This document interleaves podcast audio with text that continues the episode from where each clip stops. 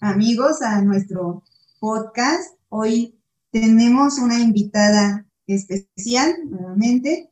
Ella es Laura Elizabeth Bautista García, es licenciada en psicología por la Universidad Autónoma del Estado de Hidalgo y especialista en género y educación por la Universidad Pedagógica Nacional.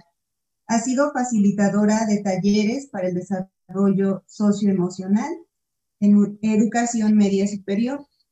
Se ha interesado por la promoción cultural, difusión y fomento a la lectura desde una perspectiva interdisciplinaria. Se identifica con el feminismo, rechaza todo tipo de violencia hacia la mujer, por lo que se considera, por lo que considera fundamental la dignidad humana y en la ternura. Pues con nosotros estará Laura. Hola, buenas tardes a todas. Hola Laura, pues nuevamente bienvenida a este podcast que gracias por el tiempo que nos regalas y nos vas a compartir en esta tarde.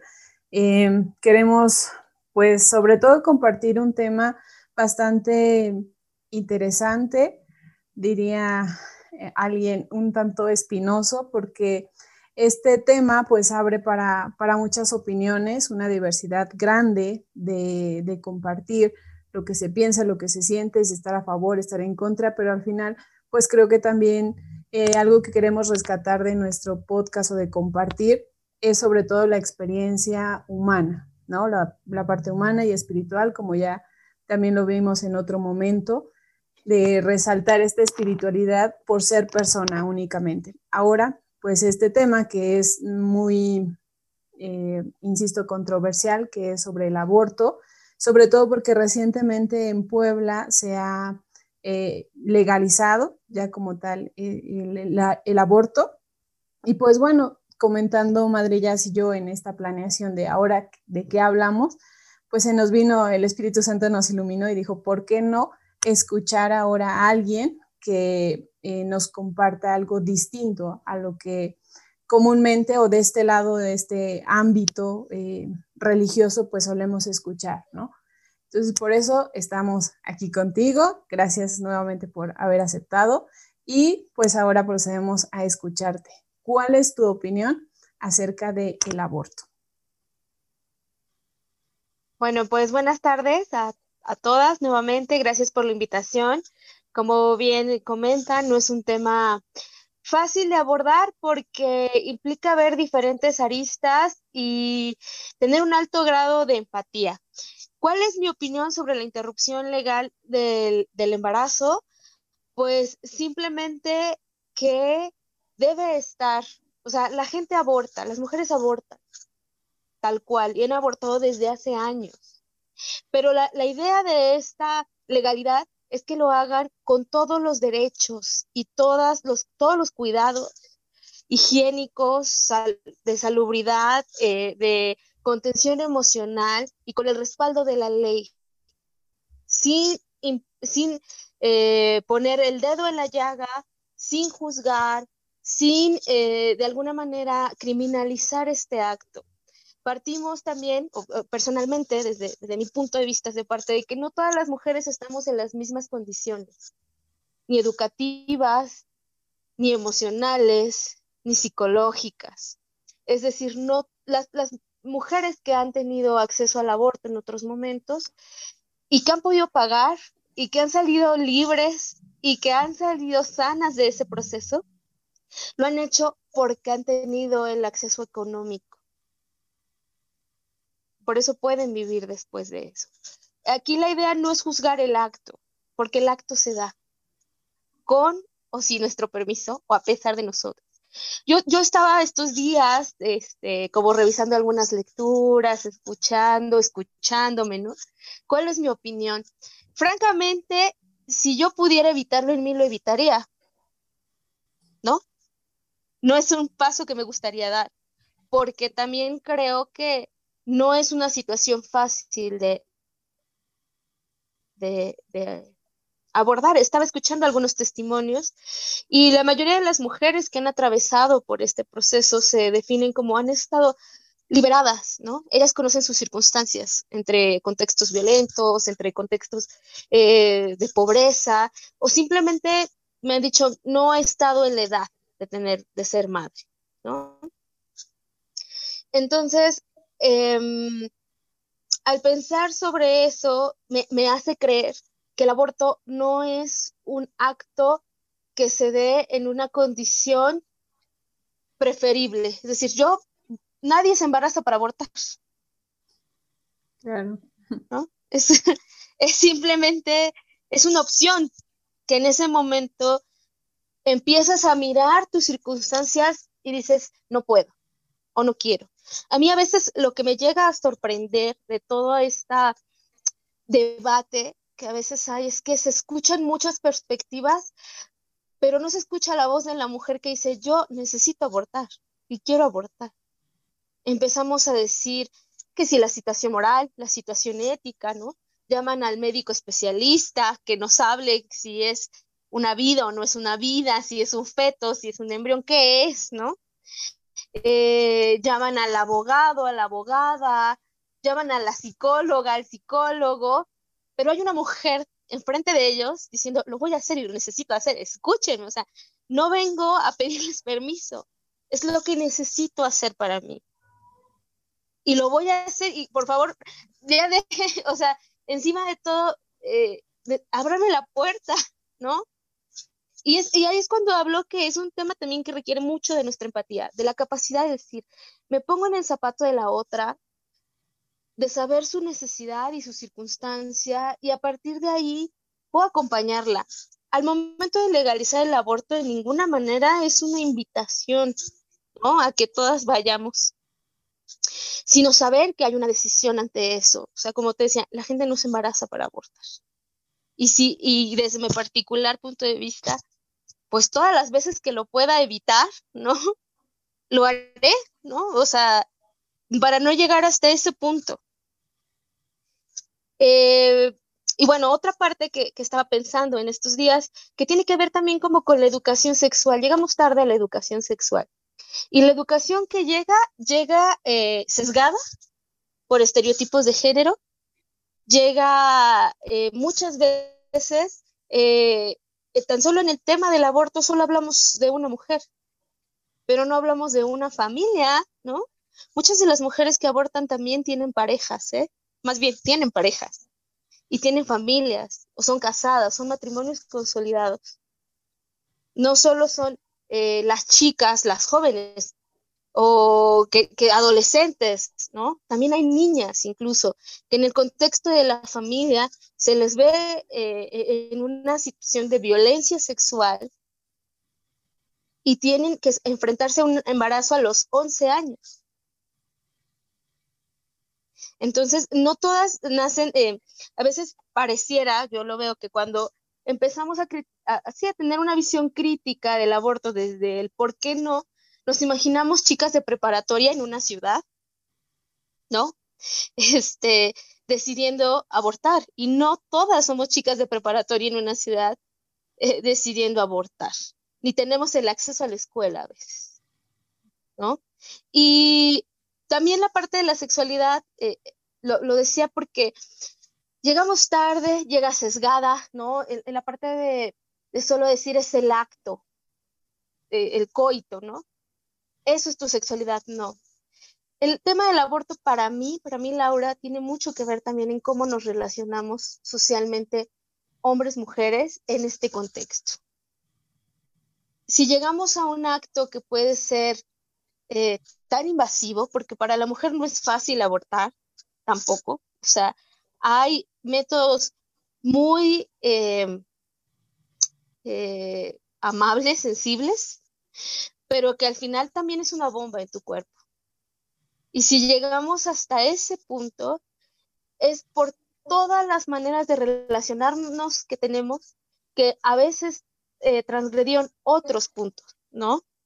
regreso a que a veces, más bien, no estamos hablando de una corresponsabilidad de pareja. Casi las protagonistas de esto son todos menos, menos la, más bien, los culpables de esto son las mujeres.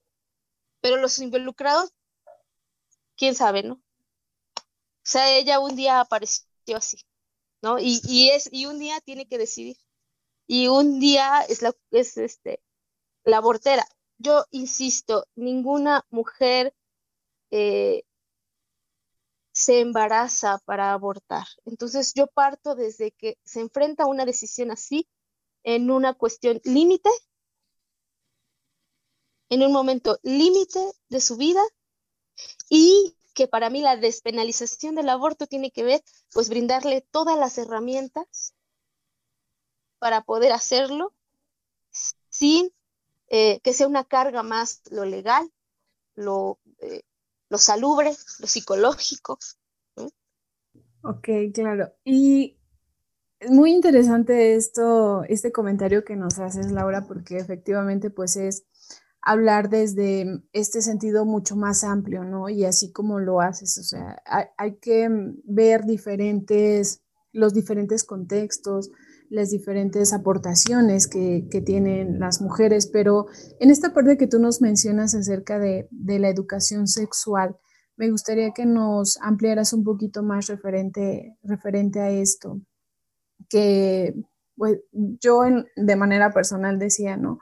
Llegamos al punto de que, bueno, ya no es un tabú como antes, ahora tenemos muchísima información, pero no tenemos la formación, ¿no? Ese acompañamiento precisamente para decir, esto se ocupa así, eh, es decir, de toda la información que tenemos, ¿para qué me sirve? O ir a lo mejor separando todo eso que existe para que nos pueda llevar a algo, algo bien. Entonces, en este sentido, tú, ¿cómo nos podrías ah, ampliar esta, esta perspectiva de, de la educación sexual? Sí. Sí, yo lo vería como una parte integral de la vida. La sexualidad es otra forma de expresarnos, eh, más bien otra forma de expresión de nuestro ser. Eh, yo creo que muchas mujeres hemos conocido a hombres súper letrados, ¿no? hemos tenido parejas súper letradas, súper eh, con grados académicos brillantes, ¿no? Y al momento de decir, ponte un preservativo, es como, ah, yo, yo no hablo de ese tipo de formación, ¿no? Sino en la sensibilidad que las personas tienen hacia el cuidado de sí mismas y hacia el de los demás. Por eso hablo que tiene que ver con una forma de relacionarnos, de cómo miramos a la otra persona, ¿no? Desde ahí. Y verlo como un ser sexual, o sea, eh, como una expresión más de su forma de ser y de su ser, que va más allá del coito. Y también creyendo que eh, cuando hablo que está sesgada, a nosotras, las mujeres, nos indican mucho cómo comportarnos en la vida, ¿no? Desde chiquitas nos dicen cómo debemos, qué debemos jugar y qué no, qué debemos pensar y qué no debemos pensar. Que cuidemos mucho, eh, pues sí, el no gustarle de más a los demás, ¿no? Porque cualquier cosa que te pase, pues va a ser tu culpa. Pues, o eres demasiado bonito, eres demasiado coqueta, o eres demasiado simpática, ¿no? O sea, eres demasiado y de repente cuando creces, no, pues eres poca cosa, ¿no? Vivimos en una dicotomía que siempre nos parece que nos estamos calificando y no cabemos en ningún grado, ¿no? De, esa gran escala que nos ponen, o eres mucho eres poco, ¿no? no y, nunca nos permiten también vernos y decir, o sea, ¿qué, quieres? ¿No?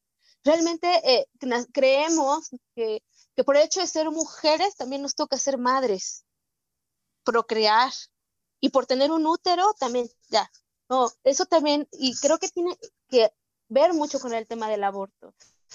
La maternidad es una decisión. Una mujer porque tenga útero no tiene por qué ser madre, ¿no? Ella puede decidir si quiere o no. Es como si, si dijera, oye, todos tenemos piernas, todos somos corredores, ¿no? Y todos nos vamos a las Olimpiadas, ¿no? Y trabajar nuestras piernas hasta que seamos corredores. ¿Por qué? Porque tienes pie. No, tú decides, tú decides si solo caminas con ellos o bueno, lo que tú quieras hacer. Pero esa generalidad de nosotras está muy marcada desde pequeñitas. Hay, hay un, pues un ejemplo tal vez muy conocido en donde desde niñitas ya nos andan regalando los nenucos, ¿no? Y los muñequitos, ya estamos criando, o sea, ¿qué onda? Y, eso se va ampliando a todas nuestras etapas de, crecimiento, de desarrollo. ¿no? En la secundaria ya nos queremos enamorar y que nos amen, o sea, ni idea, ¿no? Digo, yo, yo tengo 32 años y todavía no sé de qué, de qué me hablaban, o, qué esperaban, o qué era eso, ¿no? Pero toda la vida nos están eh, orillando a formar la familia. Y, nos pasa, a, yo siempre he dicho que nos pasa a, a cualquiera que un día dice no quiero, y no solo no quiero ser madre, sino no quiero casarme. ¿No? O no quiero, o sea, no quiero vivir con mi familia, aunque esté soltera, quiero vivir sola. Es, es una capacidad, ¿no? Que, que es muy importante retomar en este momento como mujeres y es la capacidad de decidir, de decir, con toda libertad del mundo. También las mujeres que dicen, yo quiero ser madre, necesito materno, que, bueno, muchos están debatiendo que no es verdad, pero bueno, hay quien dice, no, yo sí quiero ser madre. Adelante, ¿no? Aquí las personas que estamos a favor del aborto no decimos, no, no te embaraces, no. Vas a tener un hijo, tenlo en las mejores condiciones. Y ve a un centro de salud, a un hospital que te atienda, que te cuide, que tengas todo, para que ese bebé nazca. Y cuando, y, la, situación de la reproducción no solo tiene que ver, y todo esto tiene, va enfocado a la, a la, a la educación, ¿no? De cómo nos dijeron casi que nos debemos reproducir, ¿no? Con un acto que después ya te crees una panzota y, y, y ya, estás embarazada, ya tienes un hijo y eres la más feliz. Pero nunca se habla de economía, por ejemplo, de profesionalización de una misma, ¿no? O sea, o, de, decir en qué momento de, tu vida, en un, proyecto de vida, en dónde cabe una familia para ti, si es que la quieres tener. Y eso tiene que ver mucho con la parte de la educación. A las mujeres en la educación de manera implícita nos llevan al cuidado y a, y a maternar implícitamente. Siempre vamos a cuidar a alguien, siempre en la parte de los varones muchas veces se les implica la libertad. Ay, tú, vuélvete aviador, vuélvete este, bombero, ¿no? Si vas a estudiar algo que sea medicina, ¿no? Enfermeros, ¿no? Que los, los médicos deciden, los enfermeros cuidan. Entonces, a lo mejor esos son mensajes que dices, ¿eso qué, Laura? Pero realmente, y a través de estudios se ha comprobado que eso va formando nuestro cerebro y nuestros hábitos y nuestra forma de, por supuesto, por ende, nuestra forma de pensar y de conducirnos en la vida. Y de repente, cuando te das cuenta que tienes cierta edad, que tienes una pareja, que hay al fin la familia feliz que deseaba, se dan muchas otras prácticas que en la escuela no te enseñaron. Una, ni siquiera a conocer, mucho menos a resolver, ¿no? llegamos a, situaciones bastante límites. Y no nos queda de otra más que resolver con lo que tenemos. Hoy podríamos reformar toda la educación en el país y decir, no, pues hay que meterle esto, perspectiva de género, no, derechos humanos, interculturalidad y todos los ejes que quieras. Pero la gente va a seguir abortando. Las mujeres van a seguir abortando porque el problema es hoy, en este momento lo que podríamos hacer y tal vez con esta propuesta que yo puedo creer que suceda es que tal vez dejaríamos de juzgar menos, yo pienso, ¿no? Y, estaríamos muchas más personas involucradas en una decisión así. El médico que no te, o la médica que no, te niegue el servicio, el abogado que te acompañe, la psicóloga que sepa estar en un momento así. Estaríamos mucho más preparados para atender casos de esta magnitud. Y lejos, y, ya, ¿no? Lejos de tener un juicio como de decir, eh, esto es bueno o esto es malo, simplemente está pasando y qué vamos a hacer porque está sucediendo. Gracias, Laura. Yo creo que pues remarcas varios aspectos importantes, ¿no? El primero que quiero rescatar de lo que nos compartes es esta frase que me queda resonando. Llegamos a una educación sexual Llegamos tarde y, además nos llega sesgada, yo diría muy sesgada. El primer aspecto, una educación, entendiendo o queriendo yo entender la palabra educación, ¿verdad? Desde sacar lo mejor de la otra persona. Y creo que ahí estamos en deuda, digo estamos, estamos como familias, estamos en deuda, estamos como iglesia en deuda, estamos como sociedad en deuda de esa educación. ¿Por qué? Porque no siempre sacamos lo mejor de la otra persona sino que más que educar, adiestramos o adoctrinamos, pero no educamos. Y creo que desde ahí, y quiero retomar unas, unas palabras de mi padre fundador, ¿verdad? El sacerdote Luis Gonzaga de la Torre y Baeza, a quien admiro grandemente y que pues fue de hace muchos años, pero que sigue tan actual como antes. Educar a una mujer es educar a una sociedad y yo apuesto por eso y creo en eso. Y, considero que si realmente se diera una educación, como tú bien lo dices, creo que a menos que alguien ande mal de su cabeza, ¿verdad? Pues no se embarazan para abortar y que hay muchas circunstancias, sin, sin decir que es correcto, sí, todo el mundo vaya y aborte, o es lo peor que en este mundo puede existir. Pero creo que si partiéramos de esa educación que realmente llevara a la persona a descubrir lo mejor de sí, tomaría decisiones sabias, decisiones de vida. Y también en esa educación, en esa educación sexual que sea no desde un imponer, ¿no? Ahora yo veo los libros de los jóvenes de secundaria que nos brinda el gobierno y bueno, es como que todo está permitido, todo está bien, tú échale ganas y no pasa nada, ¿no?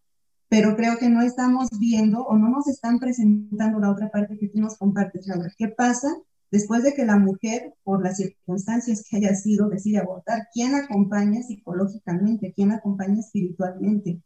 ¿Quién le orientó para que lo hiciera y lo hiciera consciente? Porque a veces, ¿verdad? Desde la experiencia que Dios me ha ido permitiendo palpar en varias señoritas, pues son traumas que ni siquiera a veces ya fuiste con un terapeuta, ya hablaste con alguien, ¿qué has hecho con eso? No, es una decisión como, pues ya no pasa nada, ¿no? Y me sacaron una muela, listo. Entonces creo que, que sí, si partiéramos desde esa educación, desde ese acompañar, nuestra sociedad sería otra. Y compartía con Nora, ¿verdad? hablar de este tema con un amigo y él me hacía como recaer, en esta otra parte. El que sea legal no quiere decir que todo mundo lo haga, pero sí que habrá algunas normas que brinden seguridad. Y cada caso, ya lo abordaremos en otro momento, cada caso es un caso y no podemos caer en una generalidad de decir, sí, está bien, todo mundo quien quiera hacerlo, vaya, hágalo, sea libre y feliz, pero sí partir como de este punto, de, la importancia de una educación, de una educación que forme conciencias, conciencias libres y no manipulables, ¿verdad? De que pues ya aquí está la ley, vayan y todos hagan lo que quieran. Creo que ahí tenemos todos, todos como una ardua tarea de ir forjando una educación sexual más completa, no simplemente de, a un acto concreto, ¿no? Como tú bien lo decías, no solo es el coito, sino qué hay atrás, cómo, cómo acompañé, cómo formé, cómo eduqué para que esta persona, hombre o mujer, viva una sexualidad, pero en plenitud, no de China libre, como diríamos, sino una sexualidad responsable, que yo considero que si se viviera esa sexualidad responsable, no tendríamos la necesidad de buscar alternativas que ponen en riesgo al ser humano como persona. Y como tú bien lo decías también, Laura, donde a veces, o en la mayor parte de los casos, pues quién sabe cómo llegó el bebé al vientre de la mujer, ¿no? ¿Dónde está el varón? Y ahorita traigo como a la mente esa, esa cita bíblica donde todos recordaremos, ¿verdad? Alguna vez la hemos escuchado, cuando está la adúltera y pues le dicen a Jesús, aquí encontramos a esta mujer, ¿verdad? Pues la ley dice que hay que apedrearla, ¿qué dices? Jesús no dice nada, simplemente, ¿qué escribió en la tierra? Nadie sabe qué es lo que escribió. ¿no? Y simplemente le dice a la mujer, ¿dónde están los que te acusaban? Como regresando a esa pregunta, pues esta mujer no pecó sola, ¿dónde están nosotros? Finalmente, pues esa invitación a la conversión. Yo tampoco te condeno. Vete en paz y no vuelvas a pecar. No emite un juicio, no le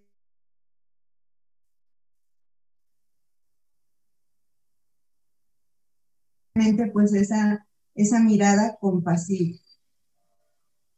Rescato pues esa parte que tú, que tú nos compartes, Laura. Sí, y, que entonces eh, yo agregaría algo muy, muy, importante que tiene que ver en, esta, en este relacionar. Yo, por eso decía que es un tema de relacionarnos. La afectividad es sumamente importante. Y no hablo que solo estés con personas que ames ni nada de eso, la gente que haga lo que quiera, ¿no? Pero eh, es importante rescatar la parte del afecto y del afecto que una misma se tiene.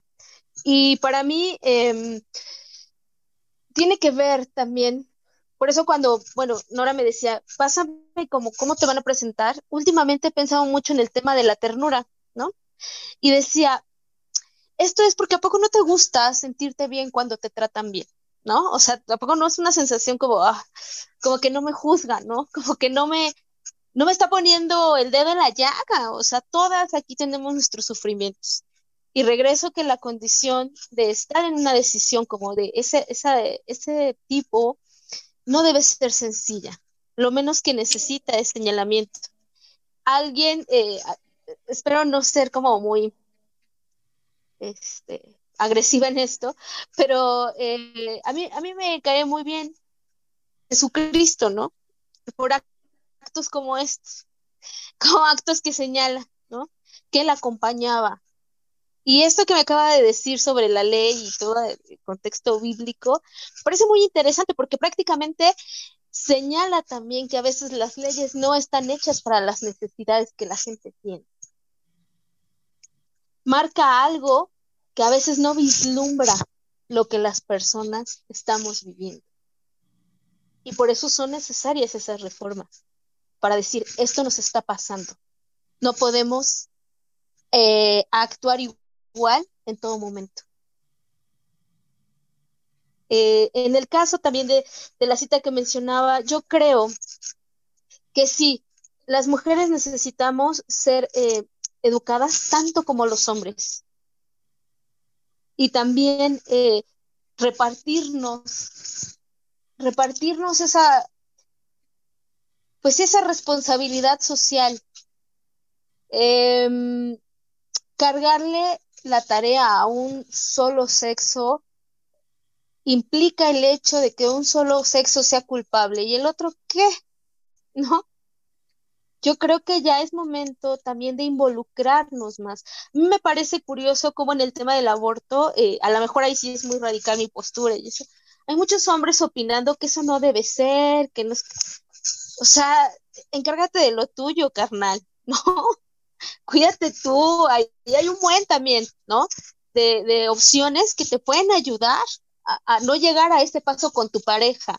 Porque déjame decirte que si una mujer llegó, también hubo una pareja que ahí estuvo y ni le preguntan, ni lo van a meter a la cárcel, ni le van a llevar a un juicio, ni lo van a ver feo las enfermeras y enfermeros, ¿no?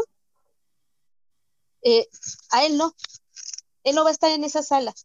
Marcela Lagarde decía que el, embarazo, la maternidad es una situación que se vive en soledad. Y fue un, tema muy, o una frase muy eh, polémica, pero dice que cuando nosotras estamos embarazadas, la transformación es que vive nuestro cuerpo, nuestra mente, ¿no? Hasta el rollo espiritual puede estar ahí.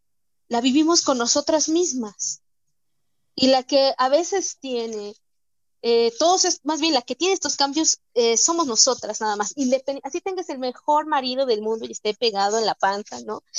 Este, o, la mejor pareja del mundo, yo no quiero hablar de matrimonio, sino la mejor pareja del mundo y esté ahí escuchando al bebé, no lo siente todo. Es por eso que es una decisión que cada una debe tomar, ¿no? Que no es para darle muchos de nuestras abuelas eh, se la pasaron embarazadas, ¿no? El otro día estábamos haciendo como cuentas de eso, ¿no? Se la pasaban embarazadas y, y, y bueno, muy pocas veces tuvieron tiempo para ellas. Siempre fue la entrega a los hijos y a la familia, ¿no? Hasta el último día, hasta que casi, casi quedaban viudas, ya más o menos les tocaba a, a, a ellas nada más, ¿no? Ver por ellas mismas. O si no había un hijo gandaya, ¿no? Que le llevara a los nietos todos los días y tampoco le dejara tiempo, ¿no?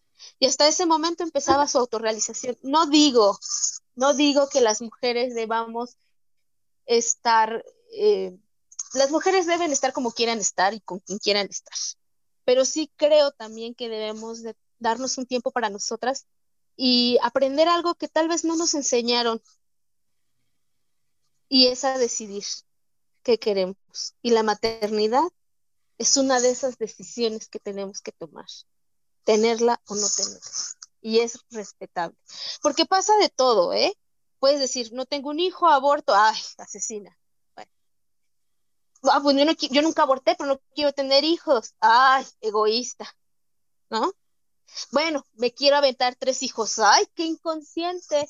¿No? Tres hijos y ni le alcanza. O sea, ¿qué onda? ¿Qué onda con estarnos señalando todo el tiempo?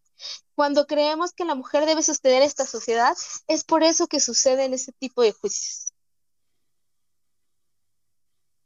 Porque pareciera que es la única que, entre comillas, eh, tiene el peso y la decisión de traer más personas a este mundo, pero pobres si no los trae. ¿eh? O sea, ¿qué onda? No somos las únicas personas en este universo, ¿no? Y, hay muchas personas y muchas instituciones involucradas en esto, ¿no? Pero sí somos las únicas señaladas. Eso tenemos que empezar a cambiar. Tiene que empezar a transformarse. tenemos que ser sensibles. A lo mejor la palabra es muy dulce. Tenemos que ser más tiernos entre nosotros y decir, aguanta. O sea, yo ni sé qué le pasó, necesita mi apoyo, va. O tan simple como decir, sabes que yo no te voy a dar el apoyo que necesitas, que venga otra persona. Pero empezar a, ser más sensibles a las circunstancias de otras. Por eso les decía que cuando pensamos en una mujer que aborta, pensamos en una chica de preparatoria con tez blanca, cabello rubio y en una ciudad. Sí, ella seguro aborta y lo puedo pagar. Pero no sabemos de la mujer que era su tercer hijo, que está en un contexto de violencia, con un hombre alcohólico, golpeador, y que dice, ¿a qué traigo otro? O, o, ahora que está la pandemia, ¿cuántos embarazos no deseados se están dando en contextos familiares? O sea, no solo son los padres, sino una situación de abusos inconcebibles que requieren pues de esfuerzos de todas, de toda la, sociedad y de todas las instituciones. Y para ello creo que lo que tenemos que hacer es reflexionar y sí, quitarnos un poco esta onda moral y eh, eso ya se vivirá en, en, lo individual. Yo por eso iniciaba esta plática diciendo, el aborto es algo a lo que no me gustaría llegar a mí personalmente, no me gustaría estar en una situación tan límite, no porque creo que sea malo, no porque creo que sea eh, lo peor que me puede pasar, sino porque siento que es una decisión que no me gustaría tomar. ¿No? Vale. Bien, pues muy interesante esta postura que nos compartes, Laura, y nuevamente retomando la parte de la corresponsabilidad, ¿no? Incluso. Y que ciertamente al principio de, de la pandemia, pues mucho se hablaba acerca de esta violencia que incluso iba a crecer, ¿no? Por eh, diferentes circunstancias. Yo lo, yo lo pensé inmediatamente con esta situación que se dio mucho, ¿no? De, de que el alcohol no se estaba vendiendo. Entonces, pensando en inmediato en las personas con esas adicciones, eh, lo primero que recurren por la misma enfermedad, pues es a la agresión, es a la violencia. Y obviamente eso trae como consecuencia los actos directos a la familia, porque son con, quienes estaban, ¿no? Pero bueno, también retomando y, haciendo alusión, por cierto, al día, el día de hoy que estamos en esta grabación, ya sabemos que en el podcast pues lo pueden escuchar cualquier día, en cualquier horario, ¿no? Pero estamos haciendo la grabación el 25 de noviembre, que eh, se conmemora es, este día contra la, ay, recuérdenme, la no violencia. La eliminación de todo tipo. La eliminación de la violencia, ¿no? Que en un momento surgió, incluso hasta le pusimos un color, el día naranja, de, de la no violencia contra la mujer. Pero bueno, que eso implica, pues bueno, o sería un tema también bastante amplio de abordar, eh, tal vez en otro momento, pero retomando con lo que tú decías, ¿no? Esta capacidad de decisión de las personas, no nos enseñan a decidir. Y eso es, es muy cierto, de hecho desde niños pues ya nos, nos marca, ¿no? ¿Qué es lo que nos debemos de poner? ¿Qué es lo que debemos de jugar? ¿Qué colores debemos de preferir o de elegir? Eh, pero respecto a esto, ¿tú qué piensas referente a la libertad? ¿Cómo educar en la libertad para que la persona aprenda a decidir? Creo que iría por ahí la pregunta. ¿Cómo podemos educar para que aprendamos a decidir correctamente? ¿Cuál sería nuestro parámetro? Yo creo que más que educar a decidir, es eh, desarrollar la habilidad de pensar. Nada más. Porque si nosotros educamos para decidir, indirectamente vamos a orientar nuestra, pues esta capacitación hacia algún punto.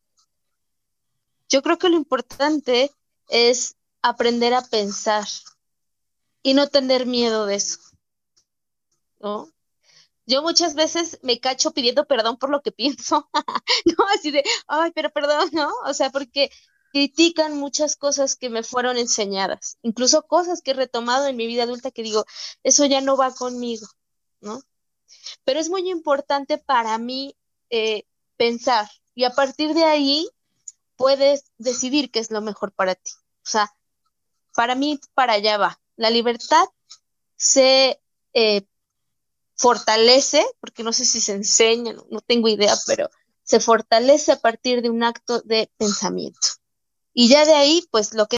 Pues, perdón, creo que es un, un aporte importante que retomo y uno con lo que tú nos venías compartiendo al principio, que Nora ahorita también lo retoma, ¿no? Como esta parte de, la educación, de decirnos, pues tú como niña estos roles, tú como niño estos roles, y muy limitado, muy cuadrado. Creo que poco a poco la sociedad se ha ido abriendo, o nos hemos ido abriendo, pero todavía estamos como en esa línea de necesitamos crecer, crecer en esa educación, en ese enseñar a nuestros niños, a nuestros jóvenes, a tener un propio pensamiento, a ser gente crítica, a ver más allá, a cuestionarse, pero no solamente desde ese me quedo, critico todo, protesto con todo, contra todo y no aporto nada, ¿no? sino ese pensamiento que nos lleve a,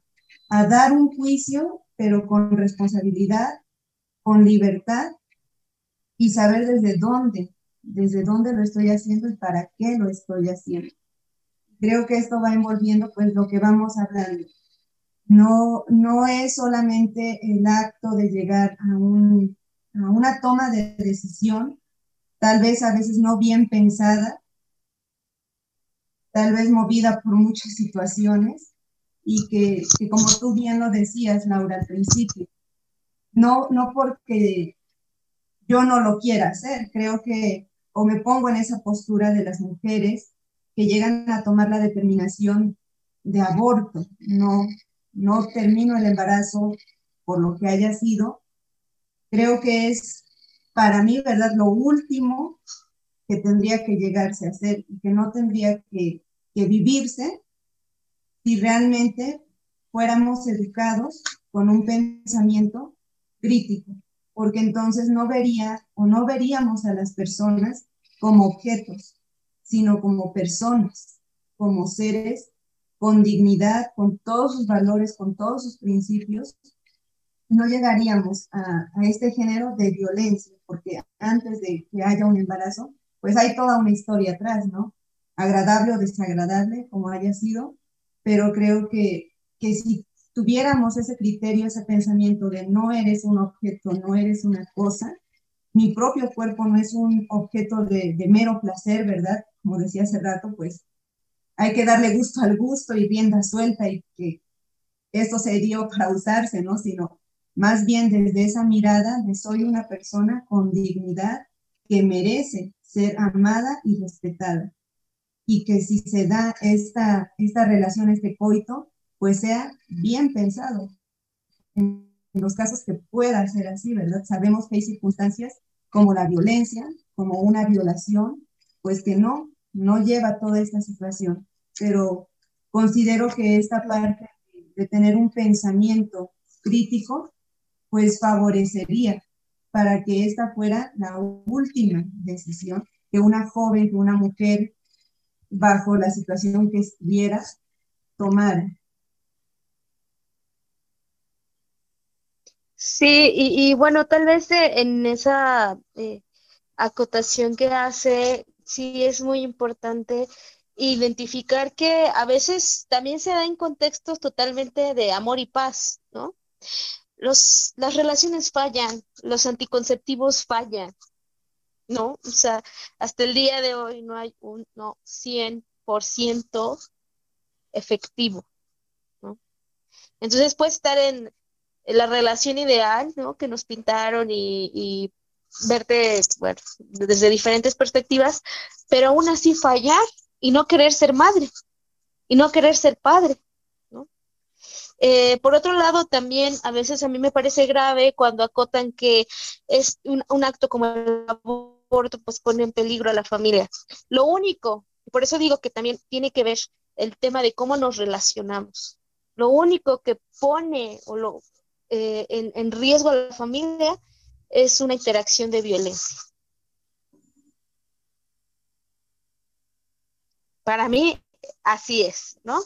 Y en otra parte, eh, ojalá, ojalá eh, las decisiones en la vida se tomaran como quién está a favor y quién está en contra, ¿no? O, porque a mí no me gusta esto y la mayoría no le gusta, no se hace.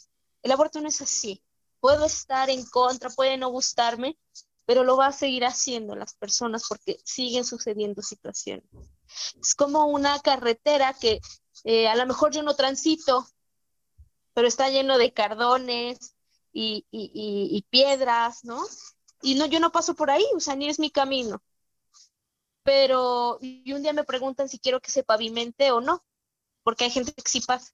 Y hay gente que pasa en camioneta, hay gente que pasa en guaraches, hay gente que pasa descalza, hay gente que pasa a rastras porque no le sirve, no, no, no, no, no, no tiene otra posibilidad, ¿no?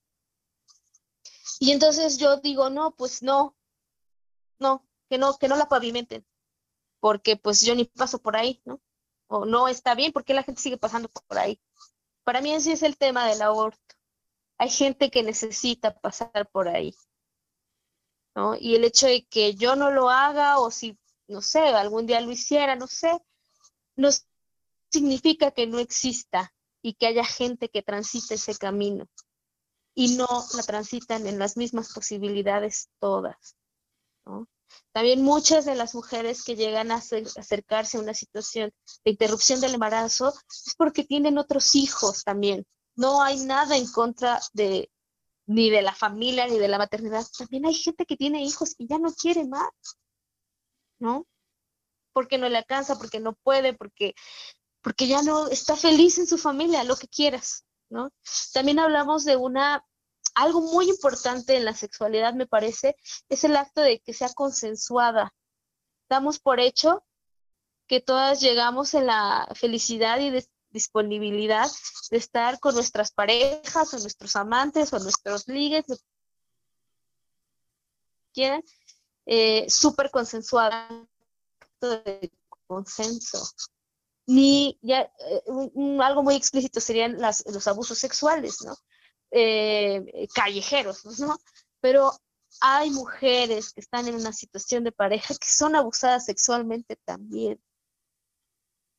Eh, se trata también de derribar ciertas creencias del ideal en el que estamos. No estamos en un ideal. Y, y me voy con esta premisa que dije, ¿no? O sea, las, las relaciones también fallan. A veces eh, en el transcurso que estamos con una persona nos damos cuenta que ya no es la persona con la que iniciamos.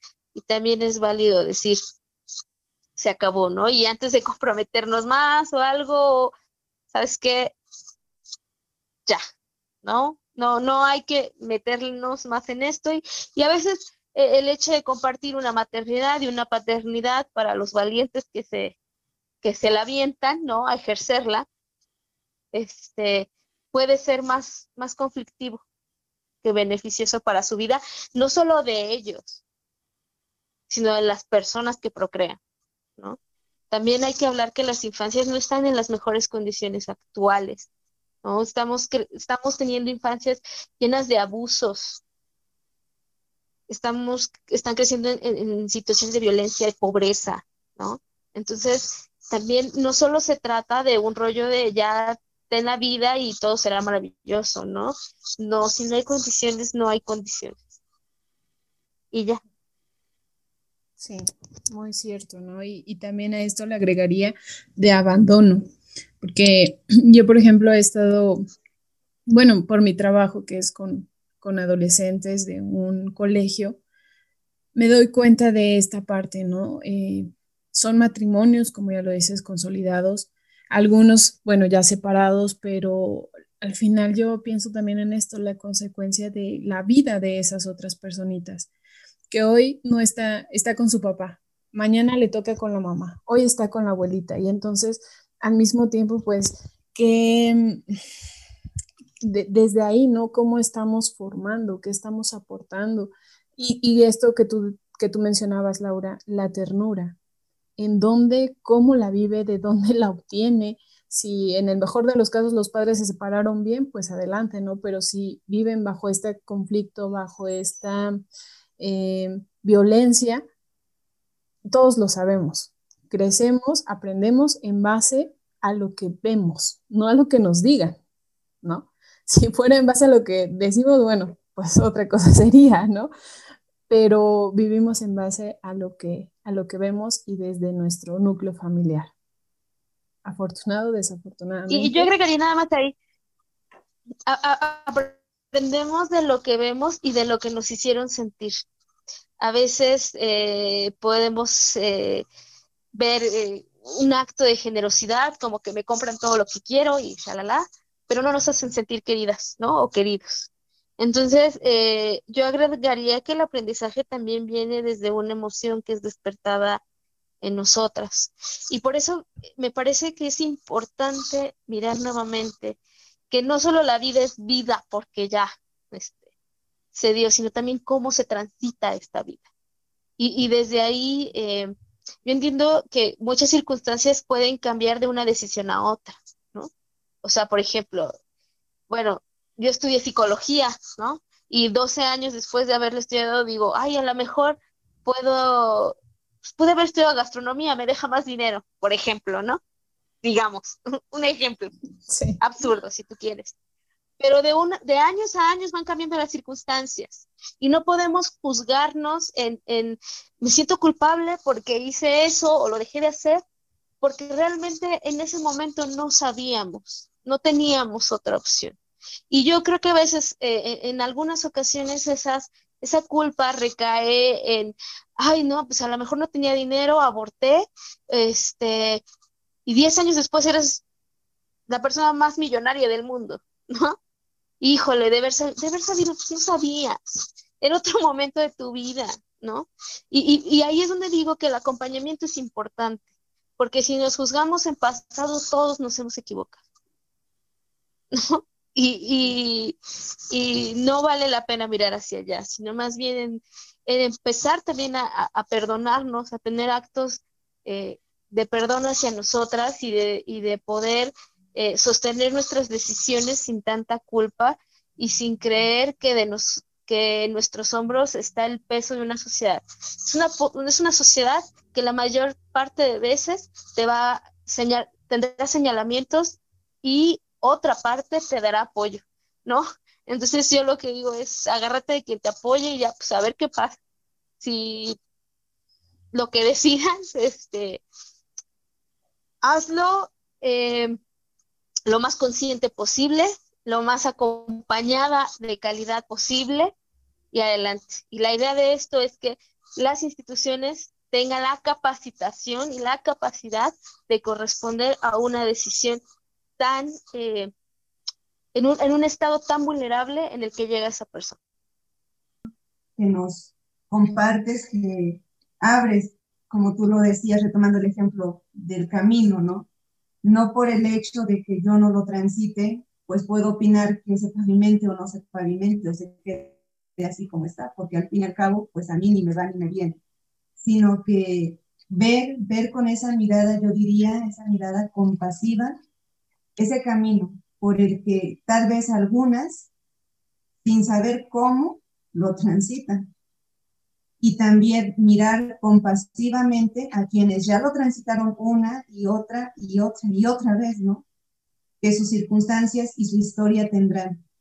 Pero creo que es mirar, mirar con esa compasión, pero también mirar con esa responsabilidad, con ese acompañamiento responsable, que creo que ahí tenemos mucha tarea, mucha tarea por hacer, por acompañar, para que las personas que, que lo transitan por la circunstancia que haya sido, pues sean capaces de verse también con misericordia, que sean decisiones bien, bien pensadas, bien tomadas y no porque pues ya ahí, ahí no había otra opción, ¿no? Creo que es, es algo importante. Son decisiones que yo considero no son nada fáciles para algunas. Yo creo que en su mayoría no es fácil.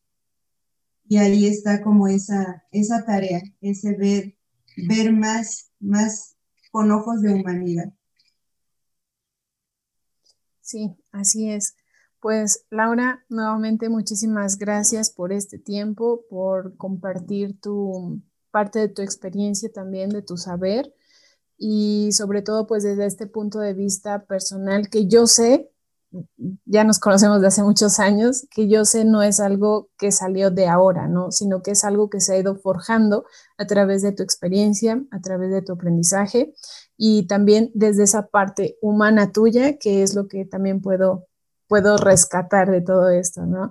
De, desde ahí partes tú, desde esa empatía, de la ternura y sobre todo de esa responsabilidad también que como profesional veo en ti, como profesional de la salud mental, ¿no? No solamente lo piensas desde tu persona, sino también desde una colectividad, o sea, es, ese conjunto.